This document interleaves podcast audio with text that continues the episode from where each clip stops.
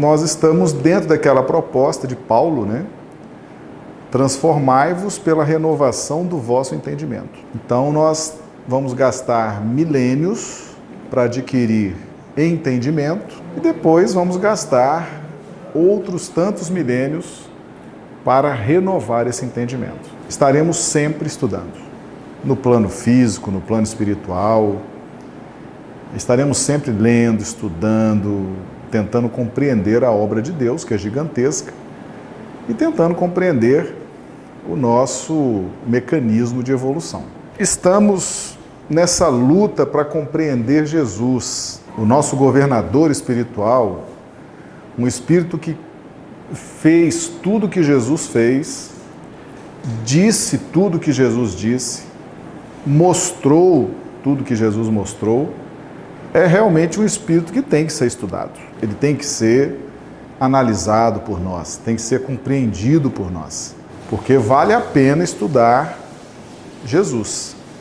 Vale a pena estudar o que ele representa, o que ele significa para todos nós. E ele teve oportunidade de nos dar um ensinamento muito relevante, quando ele fala o seguinte: Eu sou o caminho, a verdade e a vida.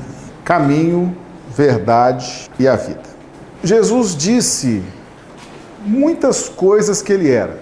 Além de dizer que ele era o caminho, a verdade e a vida, ele disse que ele era mestre, ele disse que ele é a fonte de água pura, ele disse que ele é o pão da vida, e disse várias coisas acerca de si próprio. Então, todas essas coisas que Jesus diz a respeito dele próprio, elas têm uma importância para nós muito grande, porque é um irmão mais velho, mais poderoso, mais iluminado, que tem um amor muito grande por nós, que tem um respeito muito grande por nós e quer nos ajudar a crescer, a evoluir.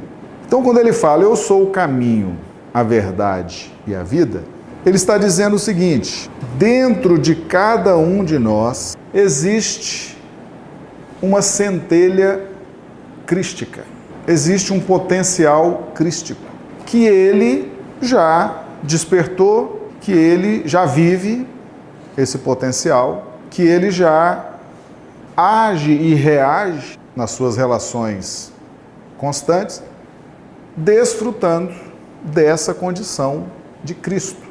Essa centelha crística que ele já tem num grau muito elevado, desenvolvido, nós estamos compreendendo agora.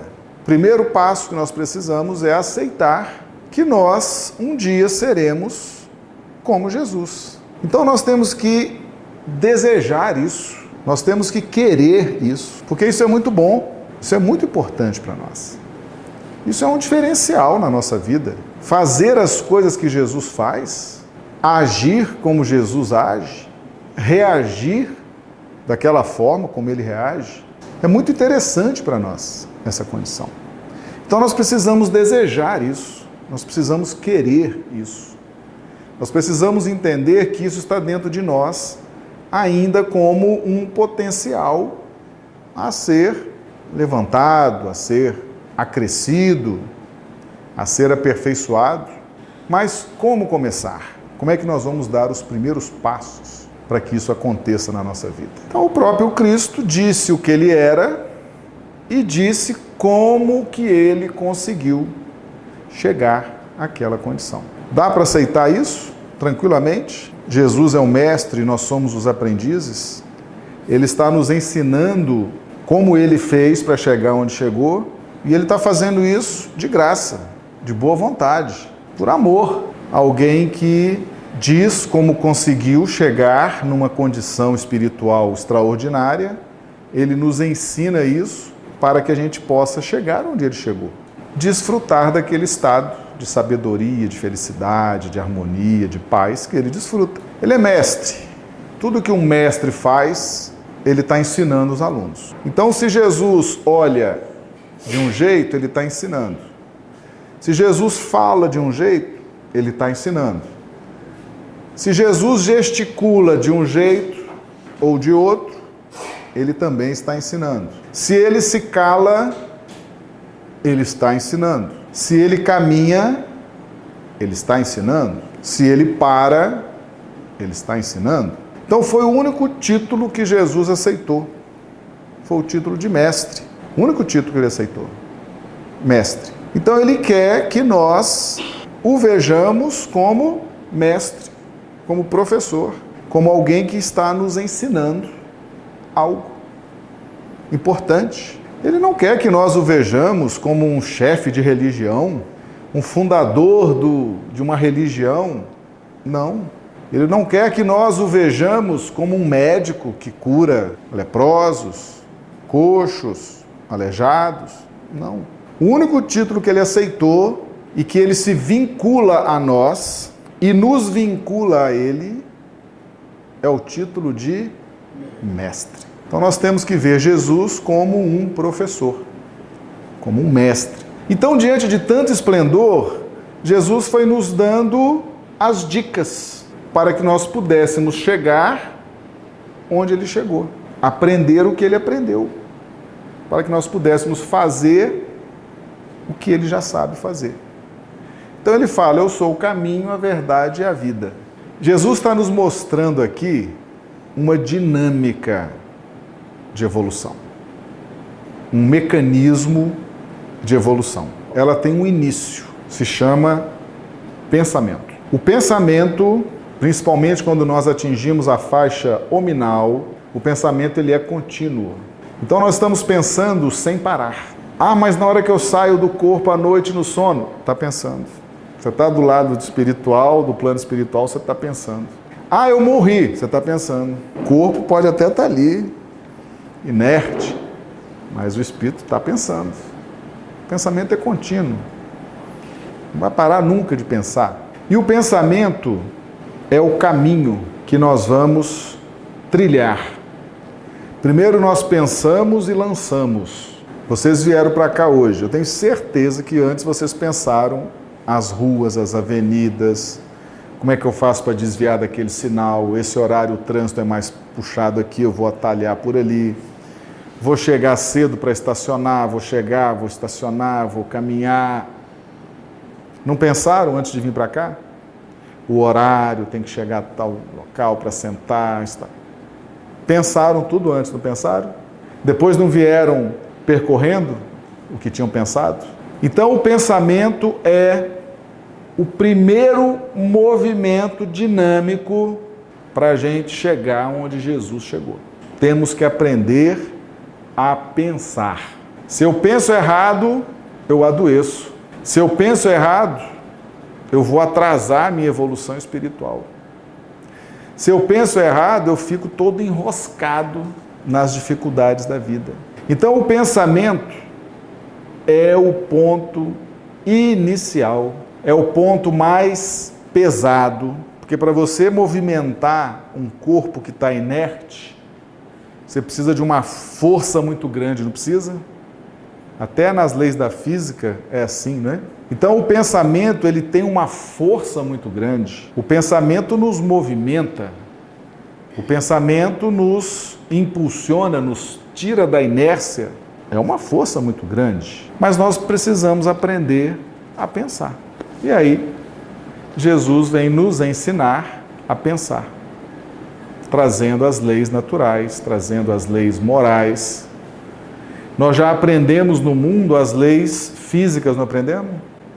Matemática, física, química, engenharia, medicina, direito, as coisas do plano físico. Existem leis divinas regendo o plano da matéria, esse plano onde nós estamos. Nós temos que estudar essas leis, mas as leis que nos interessam em essência são as leis morais. Precisamos estudar todas, mas as que nos interessam com mais ênfase são as leis morais. Então nós temos que aprender a pensar corretamente, pensar no bem, pensar no progresso, pensar em como melhorar a nossa condição espiritual. Vamos aprender a pensar, porque pensar nós já pensamos. Precisamos agora disciplinar esse pensamento. A gente acha que caminho é rua, avenida, estrada, e caminho não é isso. Caminho é pensamento. O primeiro passo é o caminho. Se tem o primeiro passo, tem o segundo. O segundo é a verdade. Eu sou o caminho, a verdade e a vida. Nós temos que entender o contexto de cada fala de Jesus. Agora, essa verdade que Jesus está nos dizendo aqui, ele escolheu essa palavra verdade, que a verdade significa a vontade de Deus. E nós nos perguntamos, mas qual é a vontade de Deus? Só existe um jeito, um jeito da gente entender a vontade de Deus.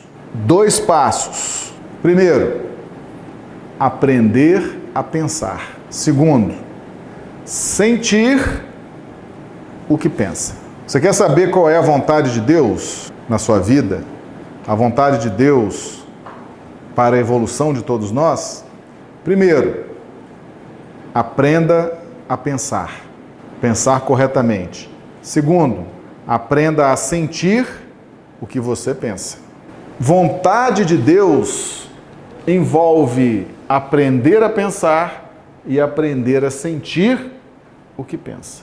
Se eu aprender a pensar errado, não pode acontecer? Estou pensando tudo errado.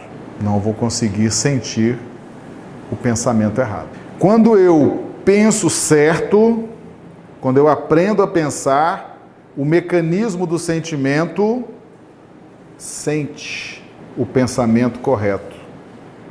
E aí eu me conecto com Deus. Ou seja, para conectar com o Pai, eu vou primeiro aprender a alinhar os pensamentos e depois sentir. João Batista disse: Arrependei-vos, endireitai as veredas. Veredas não são caminhos? Endireitai as veredas, arruma os pensamentos, alinha os pensamentos, modifica os pensamentos, transforma os pensamentos, porque é chegado o reino de Deus.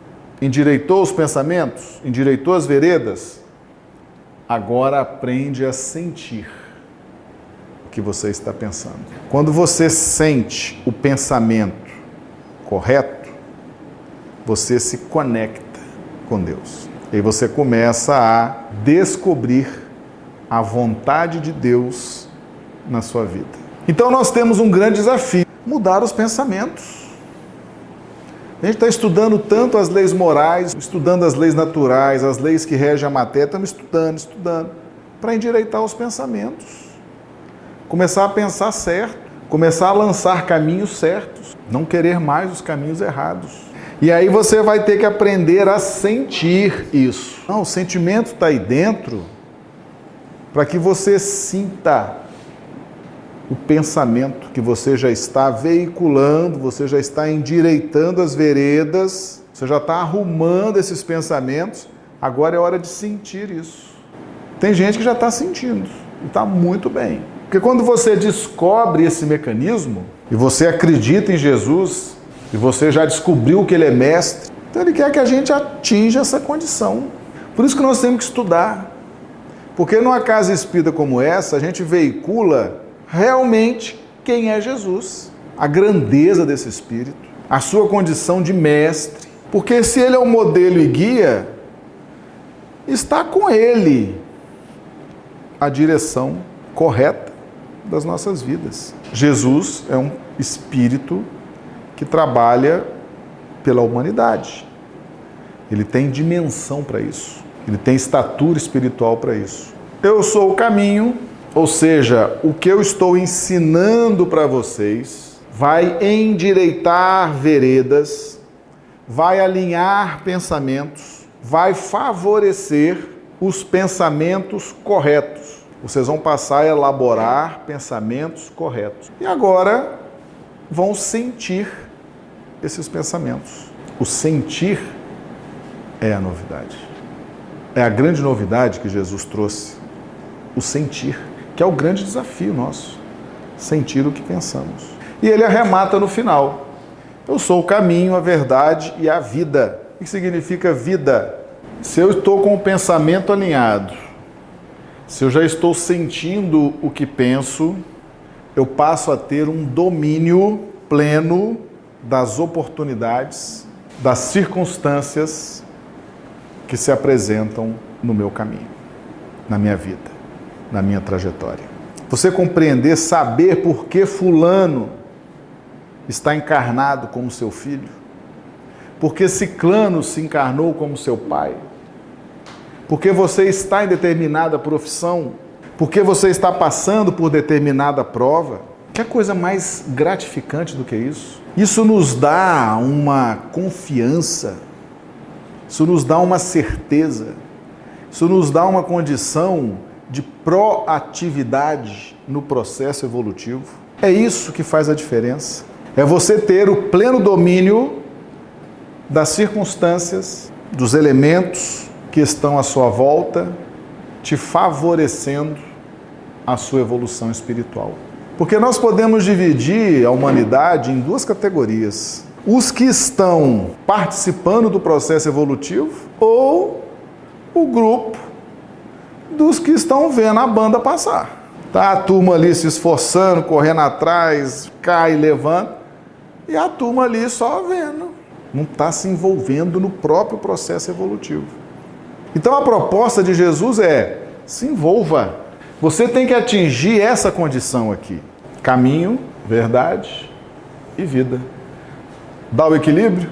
Três simboliza o equilíbrio. Se você só pensar, só pensar, pensar, pensar, pensar, se você pensar e sentir, se você está pensando certo e está sentindo o que pensa, você já começa a ter condições e a espiritualidade começa a investir para que você tenha pleno domínio das circunstâncias que envolvem a sua evolução espiritual. Aí a evolução começa a ter graça, que é a proposta do Cristo, né? João Batista representa a última escala da lei de justiça. Olho por olho, dente por dente, matou, morre, cortou a orelha, vai ter a orelha cortada, fez isso, vai acontecer. São milênios recebendo essa educação de fora para dentro. João Batista simboliza o ápice do clima da lei de justiça. Tanto que ele prega onde? No deserto. O que significa o deserto? Um novo campo está tudo por ser construído por nós. O deserto é um caminho, uma amplidão de oportunidades que você vai construir agora, a partir dessa dinâmica que Jesus nos ensinou. Então, o deserto simboliza a mudança, a transição da lei de justiça para a lei do amor. Tudo está por ser feito. Ou seja, antes a verdade ou o sentir os pensamentos corretos ainda não estava sendo veiculado na nossa caminhada evolutiva. Com o Cristo, isso passa a ter impulso. E aí vem a vida. A vida é a faixa de consciência, de planejamento, de domínio das circunstâncias, da compreensão da lei de causa e efeito. É um estado de espírito extraordinário, muito gratificante. E que a espiritualidade vai nos incentivando a consolidar, a ter fé, a acreditar para prosseguir na nossa jornada evolutiva. A dinâmica, eu sou o caminho, a verdade e a vida. Pensamento, sentimento, pleno domínio das circunstâncias. Imagina a alegria de Jesus ele deve ser muito alegre, ele deve ser muito feliz de ser o que é. Primeiro passo, aprender a pensar, gente. Se não aprender a pensar, o primeiro desafio nosso é esse. Depois, sentir, sentir o que pensa. E depois, aprendeu a pensar, aprendeu a sentir, você vai ter um pleno domínio pleno domínio das propostas que se apresentam na sua vida. Pode demorar, mas é preciso começar. Pode desprezar isso. Depois que você encontra isso, lute por isso.